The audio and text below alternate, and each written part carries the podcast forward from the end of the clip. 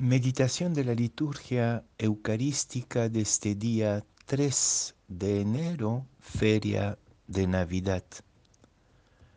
La primera lectura es de la, carta, la primera carta de Juan, capítulo 2, versículos 29 y capítulo 3, versículos 1 a 6. Y el Evangelio también es de San Juan, capítulo primero, versículos 29 a 34. Al día siguiente, al ver Juan a Jesús que venía hacia él, exclamó, Este es el Cordero de Dios que quita el pecado del mundo. Este es aquel de quien yo dije, tras de mí viene un hombre que está por delante de mí, porque existía antes que yo. Yo no lo conocía, pero he salido a bautizar con agua para que sea manifestado a Israel. Y Juan dio testimonio diciendo, he contemplado el Espíritu que bajaba del cielo como una paloma y se posó sobre él. Yo no lo conocía, pero el que me envió a bautizar con agua me dijo, aquel sobre quien veas bajar el Espíritu y posarse sobre él, ese es el que ha de bautizar con Espíritu Santo. Y yo lo he visto y he dado testimonio de que éste es el Hijo de Dios.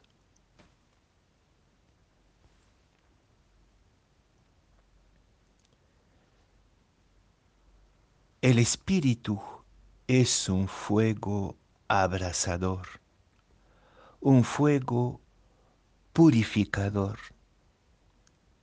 ¿Y quién en este momento tan grave de pérdida de referencias éticas, morales, espirituales, no desearía que este gran fuego abrasador venga a limpiarlo todo de una vez.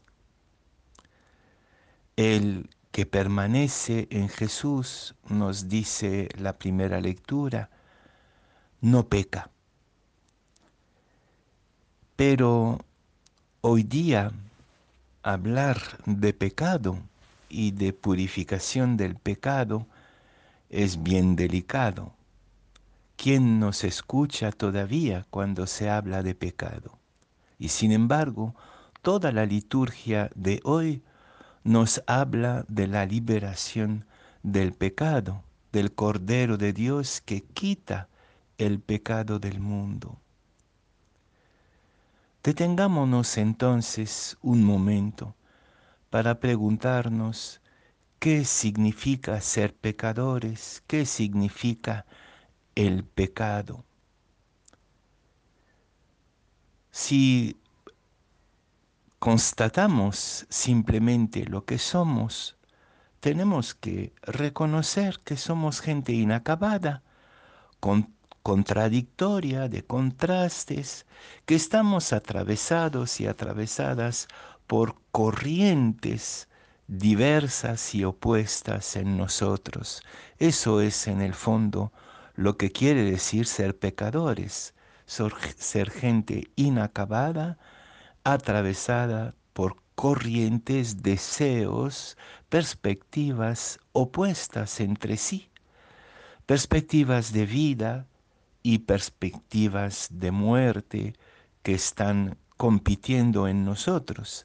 Y si abrimos esta conciencia de nuestras contradicciones, de nuestras contradicciones a la dimensión del mundo, sí tenemos que constatar y reconocer este mismo movimiento contradictorio y opuesto y entre, entre vida y muerte. Y en algunos momentos tenemos fuertemente la impresión que las corrientes de muerte están ganando la batalla en el mundo. aun si las corrientes de vida más discretas siguen, siguen haciendo su camino en el silencio. Pero en el fondo, ¿qué queremos decir cuando hablamos del pecado y que decimos que el Cordero de Dios vino a liberarnos del pecado y que el Espíritu es un fuego purificador y aquel que se mantiene en el Espíritu de Jesús se mantiene en el fuego?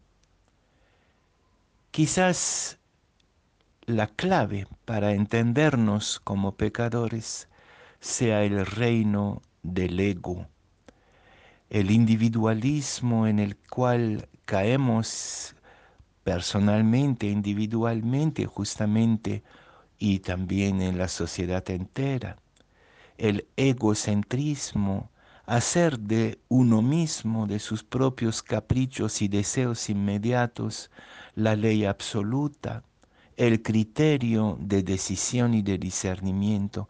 Eso mismo es ser pecadores. Y escuchamos constantemente la voz del ego reclamar dentro de nosotros mismos. Olvidar que somos relaciones, que somos hermanos y hermanas, y pensarlo todo en función de uno mismo, eso mismo es ser pecadores. Y lo somos. No hay que escapar a esta realidad constitutiva del ser humano. Entonces, cuando se nos dice que el que permanece en Jesús ya no peca, quiere, quiere decir que Jesús opera en su discípulo, su discípula, un vuelco definitivo hacia el horizonte, hacia el otro. Eso no quiere decir que ya no tengo ningún deseo, ni tampoco que lo que yo voy sintiendo no tiene valor. Por supuesto que sí. Pero el ego, este centrarse en su propio capricho, en su propio criterio, en su propio beneficio, se transfigura en un yo que entra en relación con el otro, lo otro, el gran otro. Jesús es aquel que te voltea hacia tu hermano y tu hermana. Y tu debilidad entonces ya no es una amenaza que te hace replegarte sobre ti misma, sobre ti mismo, sino que es la oportunidad de un encuentro. Pasar del repliegue al encuentro, arriesgar tu fragilidad y tus contradicciones en una confianza nueva para con el otro, la otra, con tu hermano, con el diferente, con el extranjero, con el que es un misterio para ti, a quien no entiende. El Espíritu de Jesús es un fuego purificador de los estragos del ego que llevan a la muerte. El ser pecador se vuelve una gracia cuando nos dejamos transformar por el Espíritu Santo, por el Espíritu de Jesús. En el fondo, el ser pecador simplemente es ser vulnerable, es ser necesitado del otro. Bendito pecado, nos dice la liturgia pascual, que nos valió ese redentor, a ese Jesús que voltea el corazón humano hacia el hermano y la hermana, diciéndoles, te necesito y el Cordero que nos liberó del pecados, del pecado es precisamente este Cristo que dio la vida, que devolvió la vida dándola. El que permanece en esta lógica de dar la vida para purificarnos del pecado es simplemente voltear el egocentrismo y hacer de nuestra fragilidad ya no una fatalidad, sino una oportunidad. El ser pecador es una gracia si aceptamos ser volteados por el Espíritu de Jesús.